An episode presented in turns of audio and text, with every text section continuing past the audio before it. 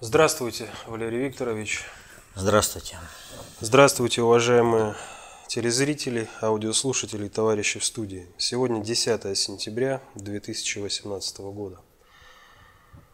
Первый вопрос у нас от Максима из Донецка, из ДНР, который спрашивает следующее. Валерий Викторович, в ДНР и ЛНР на 11 ноября назначены выборы на неполных территориях Донецкой и Луганской областей.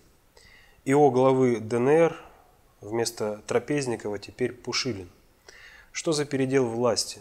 В ЛНР хоть пасечник толковый теперь есть вместо Плотницкого, а в ДНР выбирать некого. Что происходит в республиках? Тяжелое положение в республиках. Смерть Захарченко Владимировича тяжелейший удар по развитию республик. На прошлом вопросе ответим мы э, как бы не коснулись вот этой всей составляющей. Ну, сама жизнь заставляет э, об этом говорить гораздо более плотно. Тогда был задан вопрос, не связана ли смерть Захарченко с выступлением Путина по пенсионной реформе? Я тогда сказал, что это связано и напрямую связано. Однако нужно понимать следующую вещь. Вследствие, вернее, после не значит вследствие. Для глобальщиков, для страновой э, элиты США, для подпиндосников. Управление Путина само по себе представляет опасность. Опасность ликвидации прежнего мироустройства. Соответственно этому для одних нужно Путина полностью устранить, а для других сделать его максимально недееспособным поставив его в условия, когда он будет, э, подобно мартышке, таскать э, каштаны из огня. То есть нам глобальная катастрофа не нужна, а Западу это, вернее, глобальщикам это тоже не нужно. А соответственно, чтобы не допустить глобальной катастрофы и не, э, не допустить гибели России в этой глобальной катастрофе, Путин будет работать только лишь на стабилизацию системы, но не будет продвигать Россию вперед. Так переживут э, срок, пока есть Путин, и э, потом приведут своего назначенца, может быть, Грудинина, которого обкатали на этих выборах, и тот за 15-20 лет сольет страну в никуда. За 15 точнее, потому что э, вообще сейчас речь идет о 20 годах, но это вместе с учетом э, срока ну, еще оставшегося Путину. Итак, прежде чем говорить о смерти Захарченко и о том, что происходит э, в республиках, нужно отметить следующий факт. В ночь с 8 на 9 сентября в ДТП погиб глава правительства Абхазии Гагулия. Днем 9 сентября в очень странную аварию. Э, есть видео с видеорегистратора, и там показано, что никакой не обгон, никакого заноса. Грузовик конкретно шел э, на лобовое э, столкновение именно с автомобилем, в котором ехал президент Республики Молдавии Дадон. Гагулия только что вернулся из Сирии, где Россия решает свои задачи глобального уровня. А Дадон, э, напомню, что Путин сделал ему подарок Молдавии, карты Молдавии. Соответственно, этому я уже неоднократно говорил. Проектное государство Румыния, оно все равно обречено на крушение, но весь вопрос, кто подберет обломки этого государства. Россия стоит на том, что должно быть восстановлено государство Молдавия. То есть два человека, которые участвовали в проведении политики России, государя России на уровне глобальной политики, вдруг один погиб, а другой э, ну, чудом не пострадал серьезно э, в этой аварии. Случайность? Никакой случайности. И это подтверждает гибель Александра Владимировича Захарченко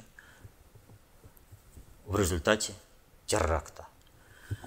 На Минских соглашениях сейчас, как на таком базисе, строятся очень многие аспекты проведения глобальной политики России.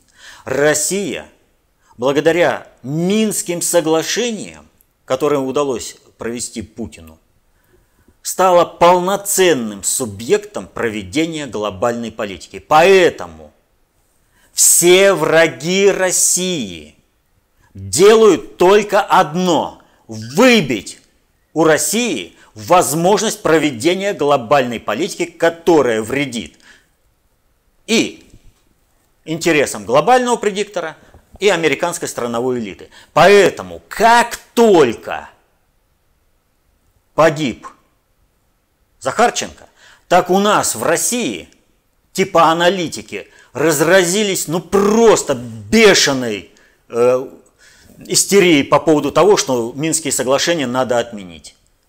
Ну, приказ получили и начали работать. То, что в результате этого Россия умоется кровью, их не волнует. Причем такой кровью,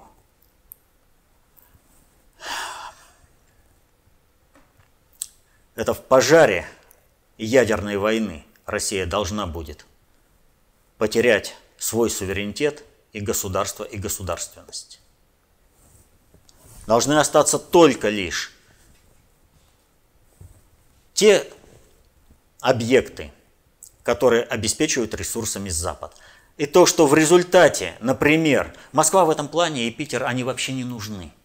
Там нет ни нефти, ни сталелитейных заводов, ни электростанций, а все подпиндосники и типа патриоты, патриасты. Они все там, в Москве. И когда их накроет хозяин ядерным ударом, они об этом не думают. А это необходимо учитывать.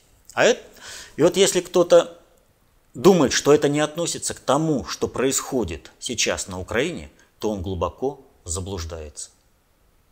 Вот к убийству Захарченко СБУ имеет исключительно номинальное, исключительно, подчеркиваю, номинальное отношение.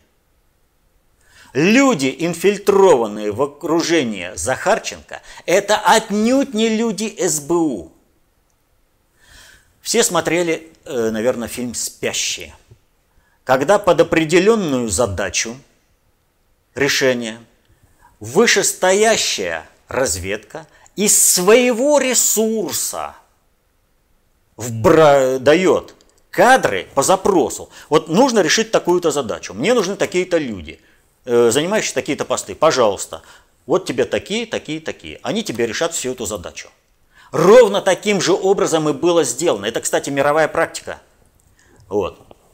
Когда э, более мощная разведка э, делится своими кадрами для проведения какой-то операции. Вот этого человека, который помог убить Захарченко, раньше разоблачить было совершенно невозможно, потому что у него была практически безупречная биография. Нет, она была, естественно, со всякими пятнышками, ну как у нормального человека. Но заподозрить в том, что он работает на какой-то СБУ, ну, было просто невозможно. Он не под эту задачу был инфильтрован. Он даже не знал, что он был инфильтрован. В окружение Захарченко он по зову души пришел. А потом однажды к нему пришли и объяснили, либо ты будешь делать так, либо будут определенные обстоятельства. Потому что когда-то что-то у тебя вот здесь было. То есть СБУ было всего лишь использовано для того, чтобы начать подрыв Минских соглашений, провести обострение ситуации на Донбассе, развязать войну, в результате которой нужно будет расчленить Украину, и тогда война террористическая против России будет длиться до скончания века. Все, кто орут о признании Донецкой и Луганской республик отдельно,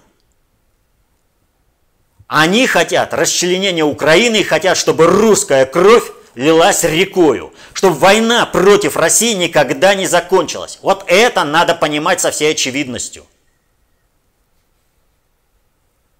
Только всю Украину, всю территорию, с полной зачисткой всего бандеровского питомника. Только так. Иначе будут взрываться дома, поезда, падать самолеты. Соединенные Штаты, Запад, всегда обеспечат бандеровцев необходимым вооружением, вот как сейчас в Сирии. ИГИЛ. Самое современное оружие, пожалуйста. И как оно туда попадает? А бандеровский питомник будет воспитывать псов, которых будут бросать на убой, одноразовых солдат.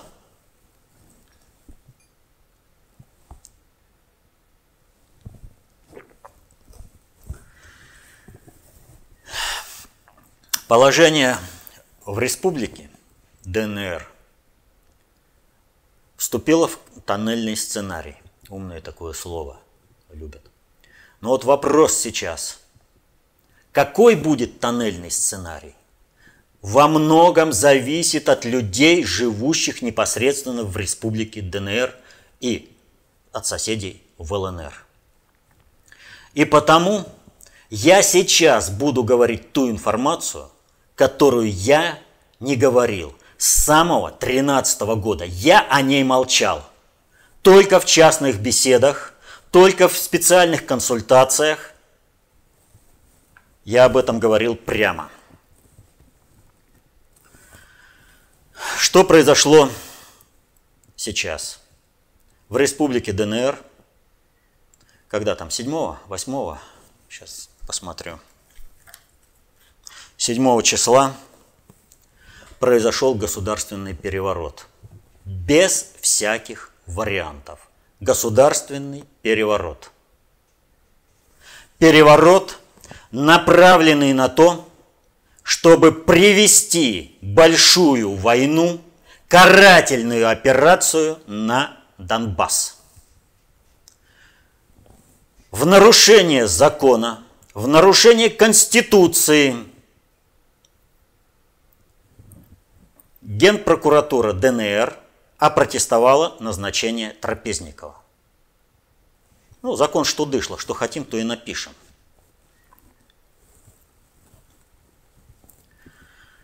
И пролоббировала избрание Пушилина. Тут же избрание Пушилина поддержала МВД. Это уже говорит о том, что если потребовался такой вооруженный шантаж всего остального государственного аппарата и э, населения, что МВД вступается за Пушилина, это означает только одно. Люди прекрасно осознают, что они совершают неправедное дело, что они совершают государственный переворот.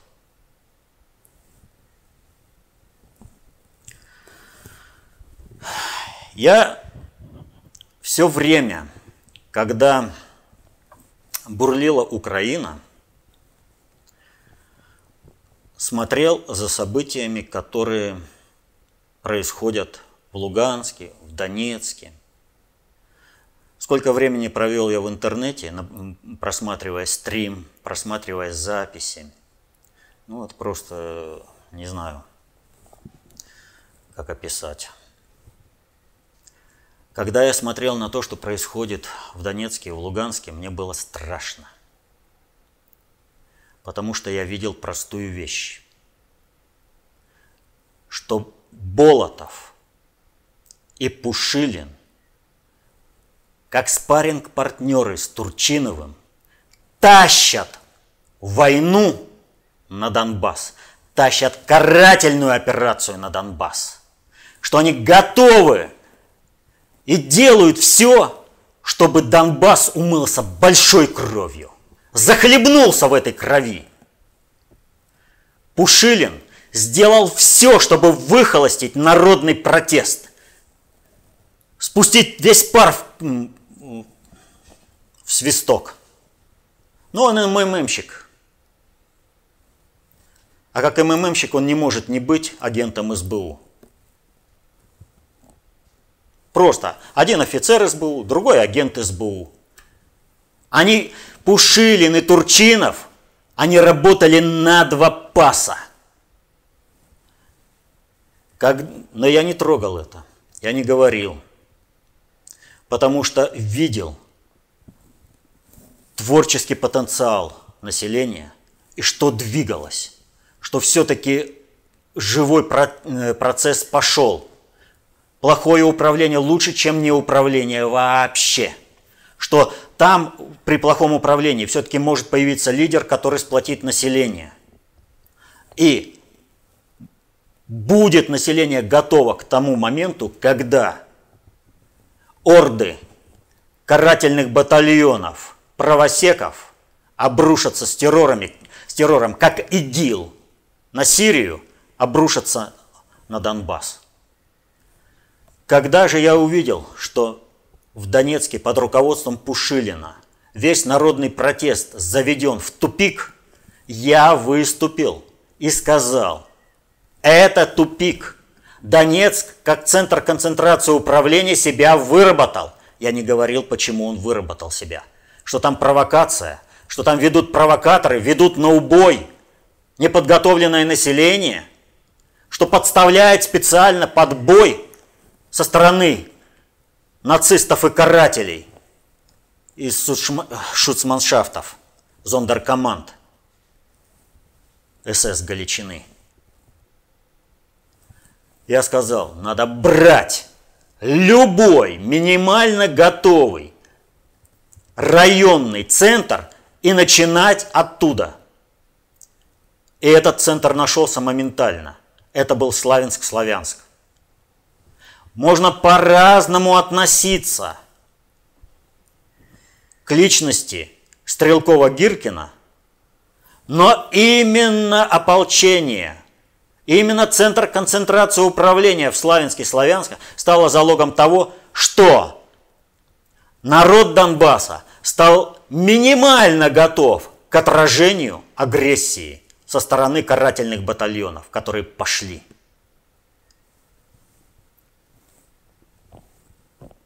И в этом плане вывод ополчения из Славянска-Славянска означает только одно – привод в Донецк боеспособных подразделений, которые смогли встать на пути у украинских фашистов и карателей, которых с распростертыми объятиями ждал Пушилин.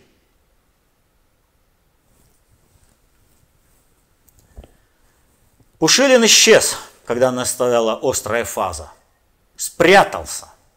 Да оно и понятно. Его провокационную деятельность была очевидна для всех, кто так или иначе касался ситуации на Донбассе. Он появился тогда, когда ситуация уже стабилизировалась и потребовалось управление этими республиками. Почему он появился? потому что у него есть кураторы и в Москве.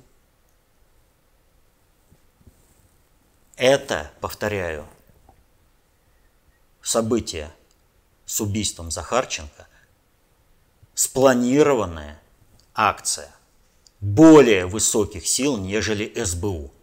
А вот кадры подбирали по возможности. И поэтому те, кто находится в Москве за спиной Пушилина, они такие же вампиры, они все так же не напьются русской крови. Они также мечтают пустить русскую кровь реками, потому что этого хочет их хозяин, который находится за лужей.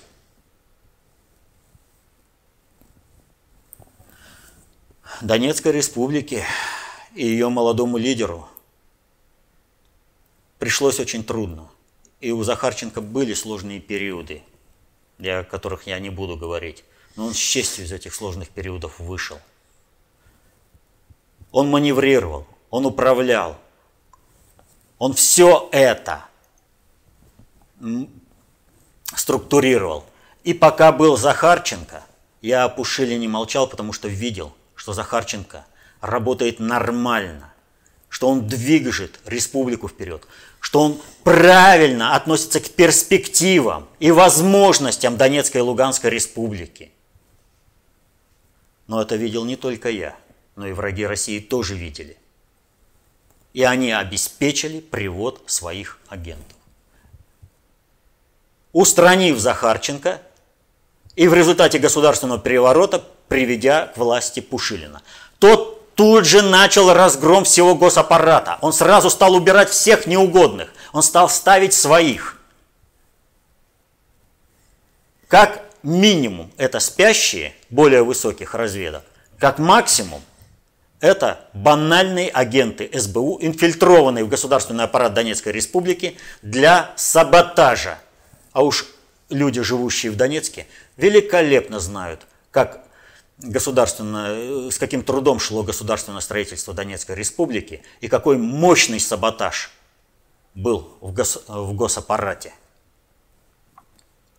То есть, фактически, Пушилин засветил всех своих всех врагов русского народа и Донецкой республики, инфильтрованных различными разведками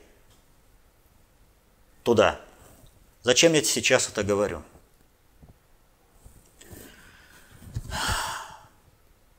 Убийство Захарченко и привод к власти Пушилина – это попытка создать тоннельный сценарий, при котором будут ликвидированы Минские соглашения, начнется бойня людей на Донбассе, которая приведет э, к тому, что Россия будет вынуждена вступить в войну, а дальше будет вынуждена взять под контроль только половину Украины. Аналог такой примерный можете, э, это вот э, русско-турецкая война 77-78 года за освобождение Болгарии, когда при первом Болгария весь Балканский полуостров, а по второму соглашению только половина. Вот примерно то же самое. Только здесь Россия сразу становится, ах, вот она напала на демократическую Украину. Ни одно западное СМИ никогда не скажет о том, что каратели резали, убивали, жгли. Не скажут они, а они будут говорить, что Россия напала на мирную демократическую Украину. Под этот сценарий заведен Пушилин. И Пушилин должен дискредитировать и нивелировать своими действиями Минские соглашения. Под эту задачу он введен.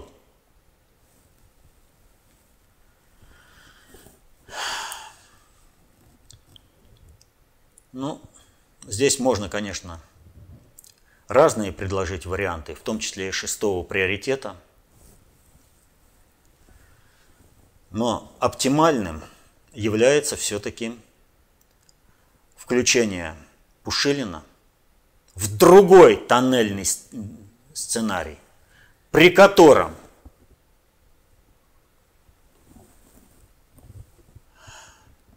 вооруженные силы Новороссии,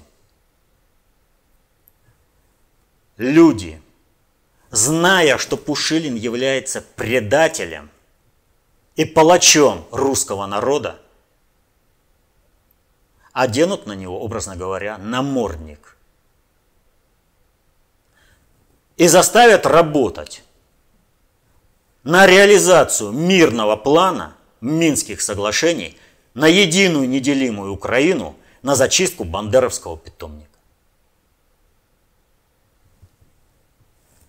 Именно поэтому я сейчас про Пушилина и рассказал.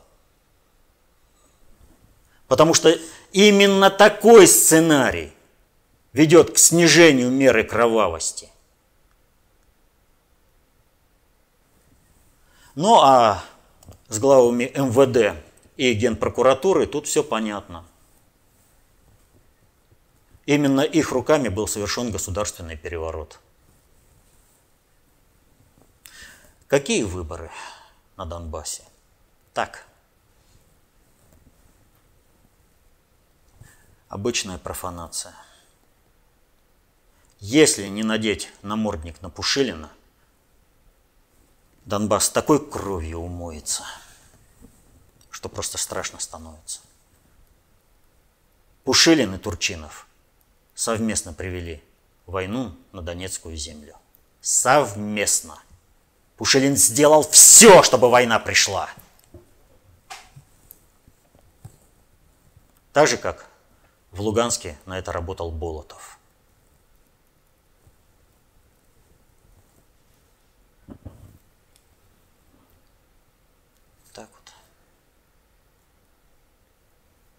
Тогда к следующему вопросу перейдем. Валерий Викторович, прокомментируйте, пожалуйста, состоявшийся в Тегеране саммит Россия, Турция, Иран по Сирии. Саммит очень интересный.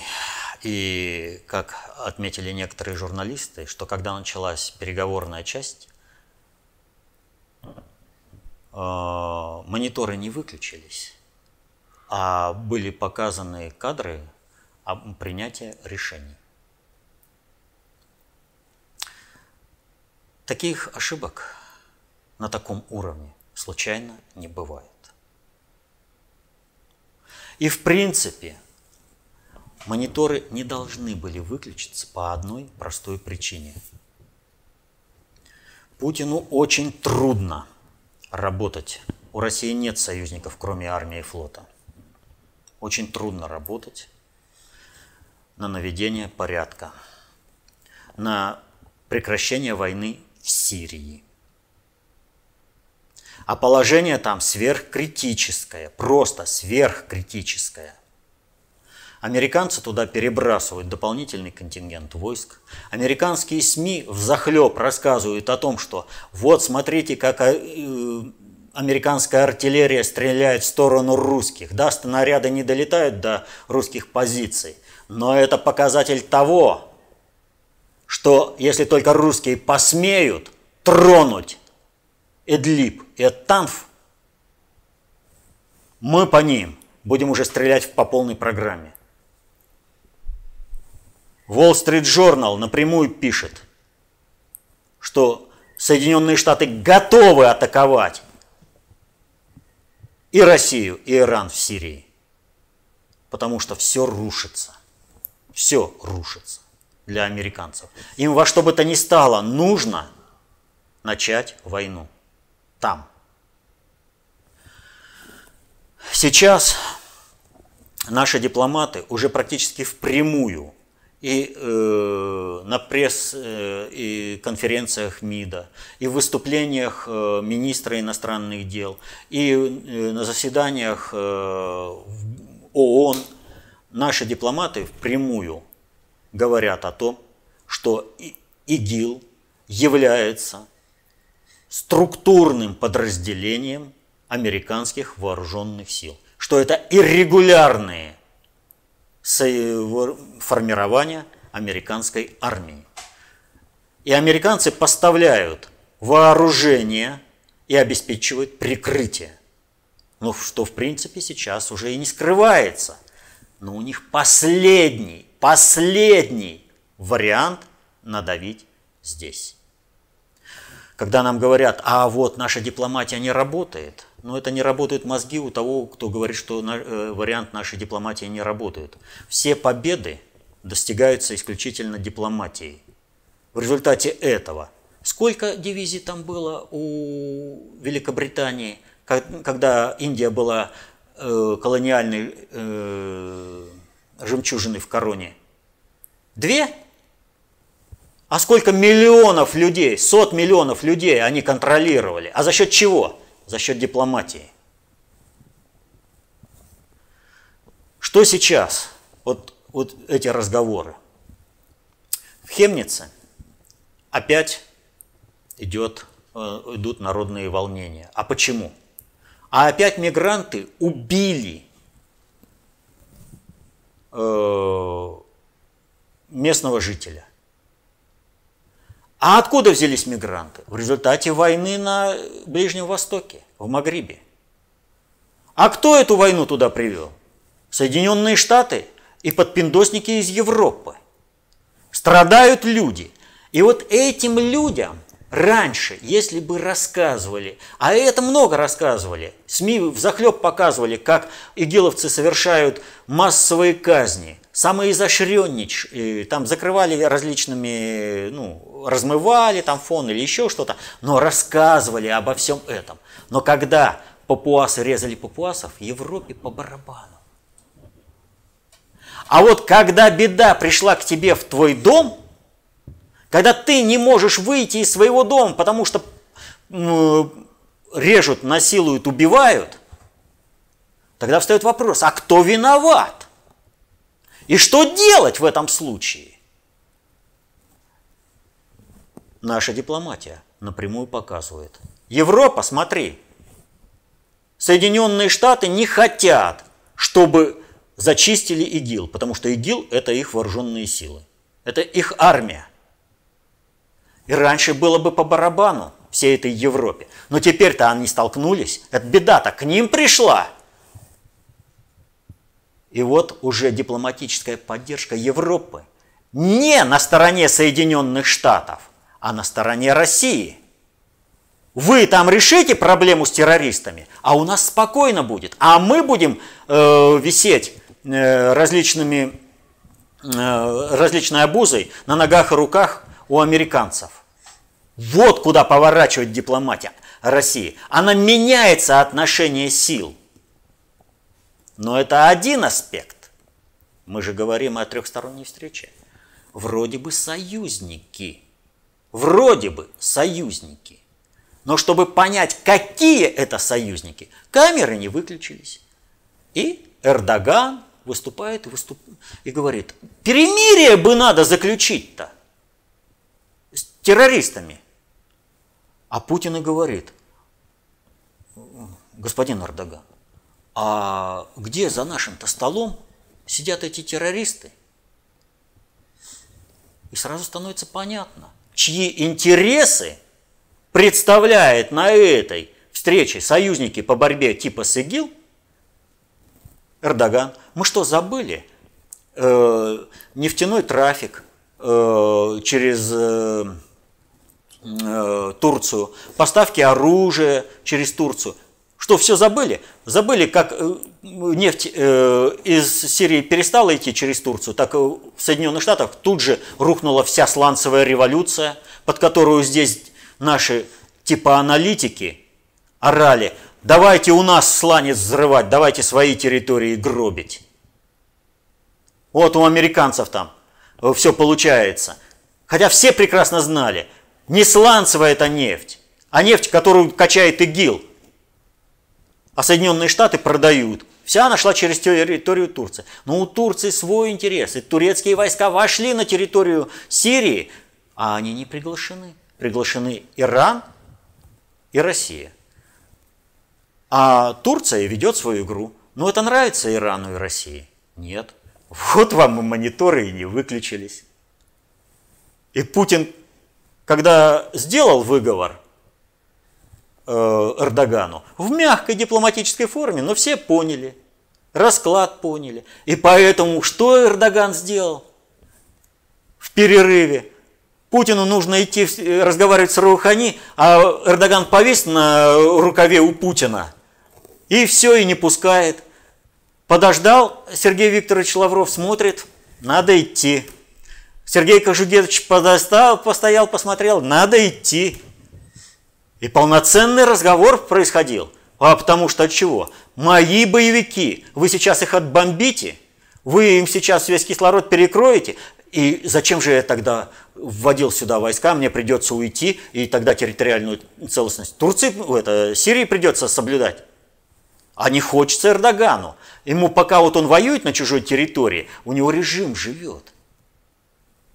А когда он закуклится на э, проблемах турецких, он посыпется. Эрдоган это понимает. Ну и ему и показали, в принципе, его место, чтобы не дергался. А вот с этого и начинается.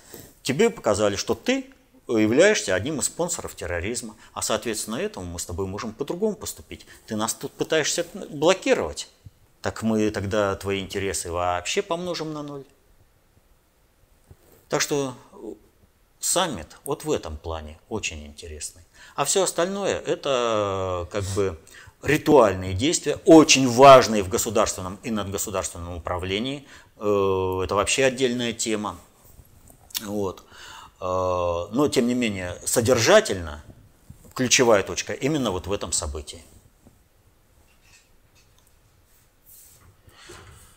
Далее вопрос. Э, первое предложение может быть нужно прокомментировать, но вот сейчас сразу ответить. Давайте посмотрим. Валерий Викторович, вы несколько раз сказали, что Россия должна исчезнуть. Я такого никогда не говорил. Более того, я говорю, что вот это в планах глобального предиктора. А мы должны сделать, чтобы это никогда не состоялось. Вот, скорее всего, автор имел это в виду. И далее пишет, но разве Россия как противовес не нужна будет после слития США? Ведь будет Китай как новая мировая империя, а Иран вряд ли ему сможет противостоять. А Иран и не должен противостоять Китаю. Дело в том, что два центра концентрации управления нужно для того, чтобы концентрировать э, различные силы. Поймите, всех в одну толпу загнать не получится. Э, всегда найдутся конфронтационные моменты между различными государствами, которые э, вот если по принципу друг э, враг, вернее друг моего врага мой враг, то есть я не пойду вот в эту коалицию, я пойду в другую. Вот для этого существовал центр, центр концентрации управления евроазиатский с центром в Европе и евроатлантический с центром в Великобритании. А Атлантика – это Соединенные Штаты. И вот они группировали. Успехи социалистического строительства и идеологические победы Советского Союза, несмотря на то, что советское правительство Э, делала все, чтобы слить Советский Союз, привело к тому, что этих двух центров концентрации управления стало не хватать, и появилось движение неприсоединения. Исчез Советский Союз, исчезло движение неприсоединения. Снова разобрали по двум э, тусовкам и все это вели. Поэтому Китай и Иран, они Центр концентрации управления. Тот, кто не сможет дружить с Китаем, будет дружить с Ираном. Тот, кто не сможет дружить с Ираном, будет дружить с Китаем. Вот в чем задача двух центров концентрации управления. Что же касается стабилизации, то стабилизация очень простая. Иран стабилизируется за счет э, существования формата Астаны – Э, очень серьезное объединение тюркоязычных народов, э, которое вписывается как э, в формат СССР 2.0, так и в Центр концентрации управления с центром в Китае, в Китае, в Иране. А Китай, он всегда в противовесе с Индией не надо смотреть на то, что сейчас идет такое сотрудничество, и из Индии э, перекачиваются сейчас технологии управления обществом. Вот.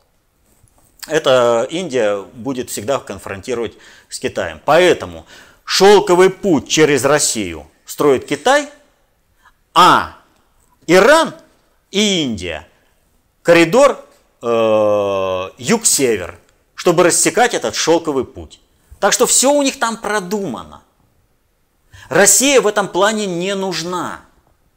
Более того, она представляет опасность для глобального предиктора, поскольку Россия несет другой замысел жизнеустройства общества. В России не исчез ни один народ, а ранее бесписьменные народы получили свою письменность. Культура всех народов постоянно в России развивается. Где индейцы, коренное население э, э Америки, когда пришли Э, туда американцы.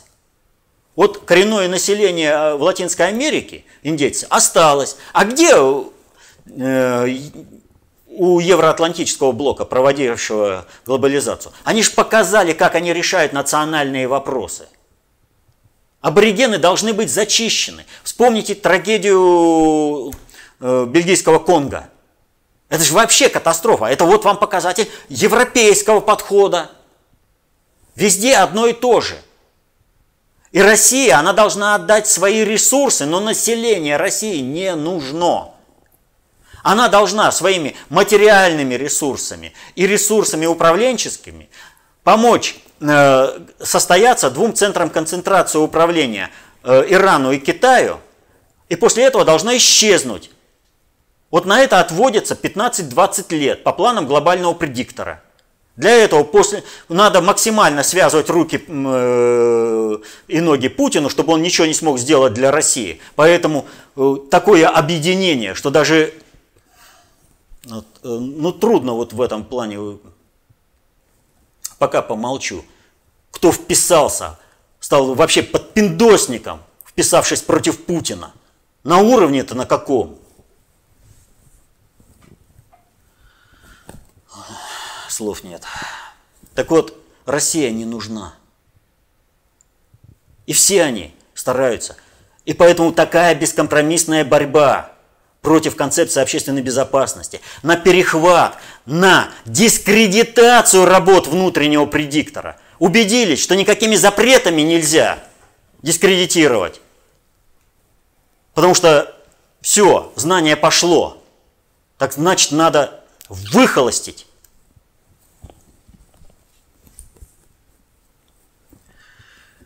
Так что Россия не нужна им.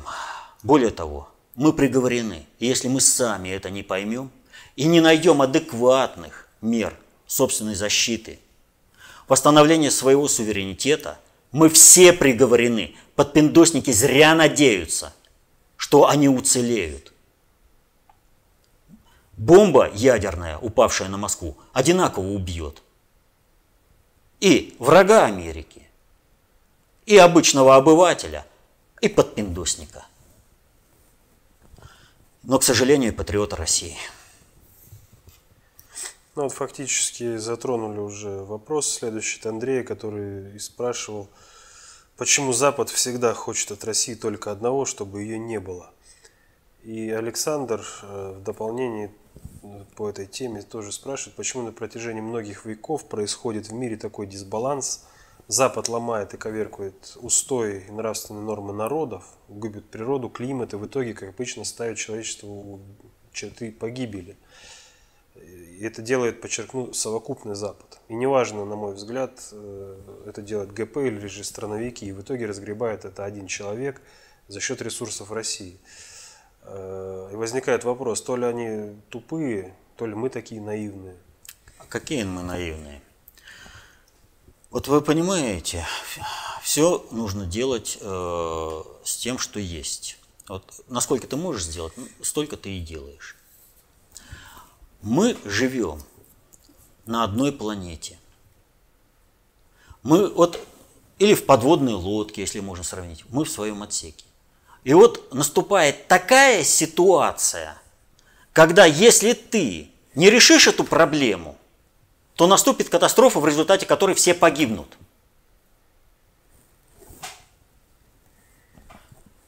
Вот если в соседнем отсеке наступила э, какая-то катастрофа, а ты в своем отсеке забаррикадировался, сколько ты проживешь на этой утонувшей лодке?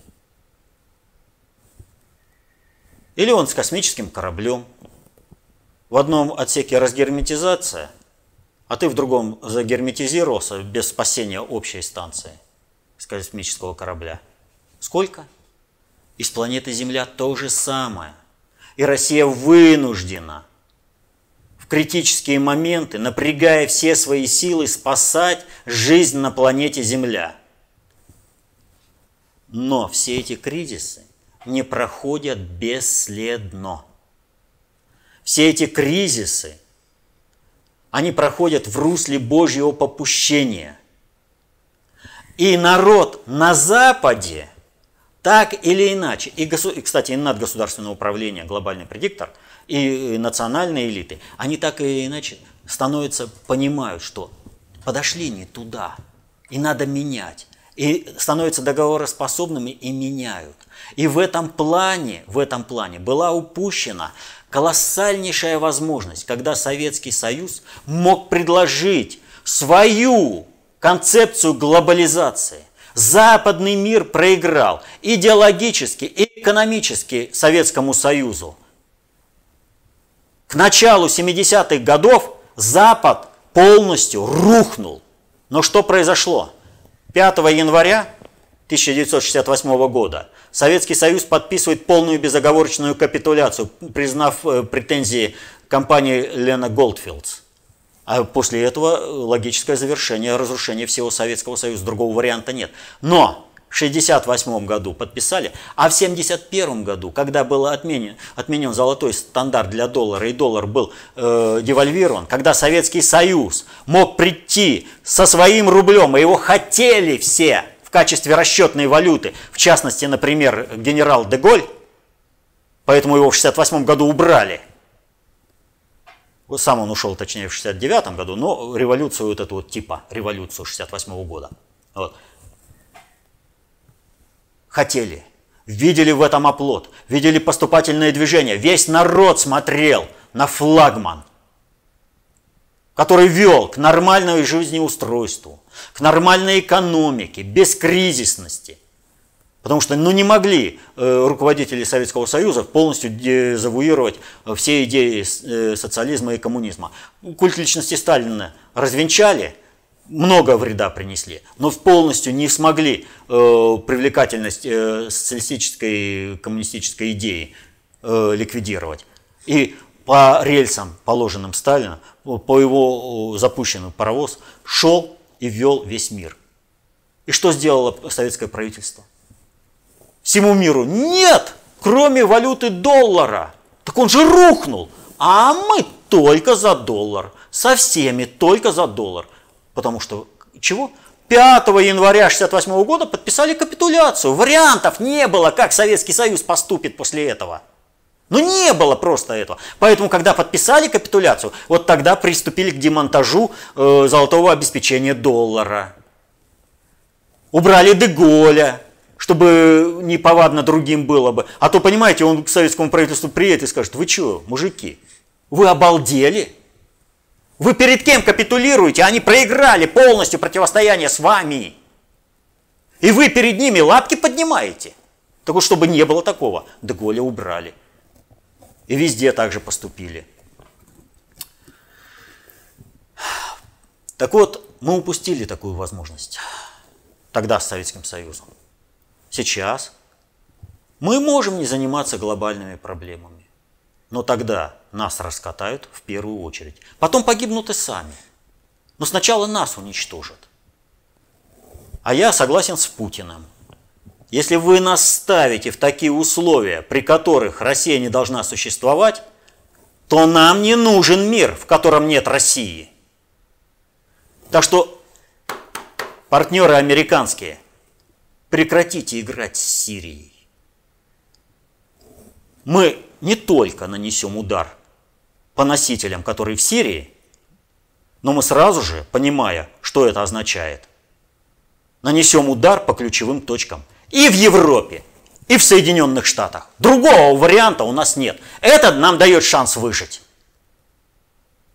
Но если мы промедлим с ударом по Европе и по Соединенным Штатам, шанса выжить у нас не будет. Потому что внутренние предатели, которые так или иначе кривят губу на Путина, сделают все, чтобы Россия сгорела в пожаре ядерной войны. Им, понимаете, Путин ничем не занимается. Не хочу слышать никаких доводов, э, где он там позитивно э, что-то сделал. Вы скажите, вот что он сделал позитивно? Начинаешь перечислять, нет ничего. Вы нам за экономи- по экономике внутри России. Да вот Госсовет сегодня состоялся на Дальнем Востоке. Кто занимается проблемой инфраструктурного? Занимался кто-нибудь? Никто не занимался. Путин занимается и ветхим э, жильем, и аварийным жильем. А что у нас? А у нас выясняется, деньги есть, проект есть, работы нет. Кто виноват? Кто отвечает? Министр Орешкин. Ну-ка скажите, министр Орешкин, почему все это происходит? А извините, я пришел на совещание, и я не думал, что я буду здесь чего-то отвечать. Я просто не готов. Ты пришел на профильное совещание, ты должен всю информацию. Другой министр, Владимир Владимирович, у вас же лучше цифры, вы-то за меня скажите. Так я вам и говорю, Владимир Владимирович, что вы врете, вы здесь цифры подтасовали. А, ну да, соврал, ну и чего? Саботаж, полнейший везде, полноценный. То, о чем я говорил на прошлом вопросе-ответе. Космодром Восточный. Строители пустоты сделали. Теперь надо переделывать и новые деньги тратить. А кто у нас там контролировал строительство? Патриот из патриотов, Дмитрий Олегович Рогозин. Да руководился до таким образом, что было стало очевидно, что ему во что бы то ни стало нужна авария а ракеты при первом пуске, чтобы списать все. Путин этого не допустил. Но он же патриот.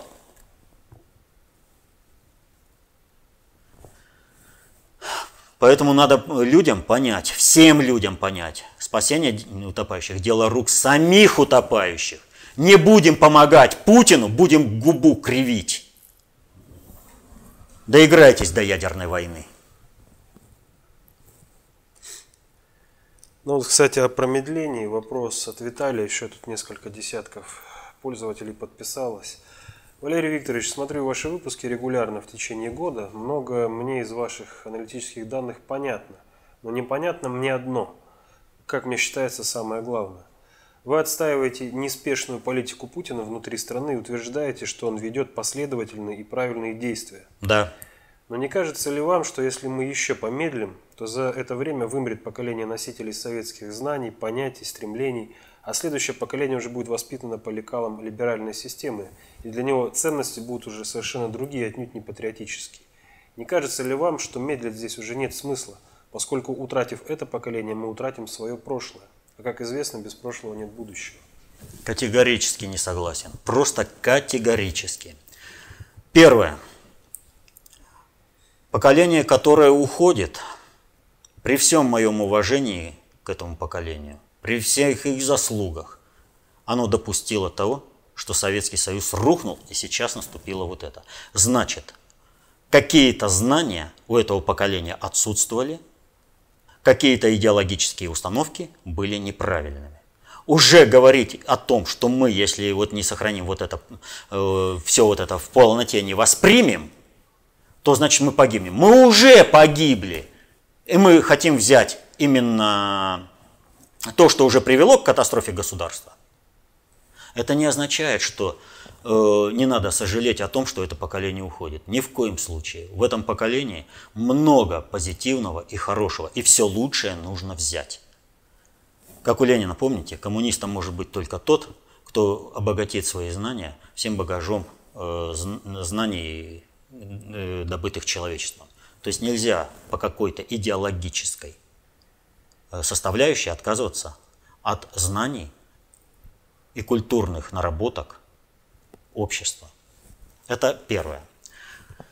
Второе. Воспитанное либерастное поколение никакой э, опасности в смысле осознанного сопротивления не представляет. По одной простой причине. Все либерасное поколение – это толпари, не имеющие никакого знания и никаких умений. Это, в общем-то, планктон. Что нужно сделать? Нужно сделать, воспитать новое поколение, дать новые знания. И эта работа идет. Планомерно внутренний предиктор СССР этим делом занимается с конца 80-х годов. Люди читают книги внутреннего предиктора, осваивают концепцию общественной безопасности, достаточно общей теории управления. И вот это поколение, оно должно обрести необходимые знания, которые позволят взять все лучшее у советского поколения, но не допустить тех ошибок, в результате которого рухнуло государство. И здесь любое наступление преждевременно. Если ты вот в войне, все прекрасно понимают, если ты не подготовил войска, не сконцентрировал, не подвез боеприпасы, не подготовил технику, а ты с марша бросаешь в бой, у тебя огромные потери, а победы нет. Мы что хотим? Потерять страну, потерять людей? Нет. Мы хотим, чтобы Россия жила в веках. И на всей земле был русский мир. И когда-нибудь французский федеральный округ будет таким же э, близким, как и дальневосточный. Поэтому нужно учиться, учиться и учиться управлять науки управлять самым настоящим образом. Это длительный процесс, но это единственный верный. И более того, по мере освоения знаний управления надо входить в управление. И надо помогать Путину.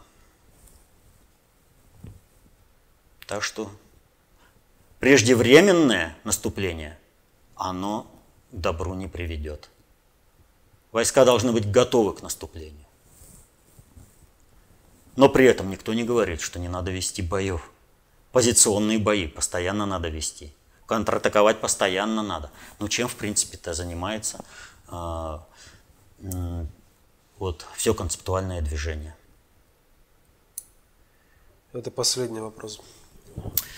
И вот, как всегда, мы выходим на то, что нужно знать и понимать, как управляется все общество.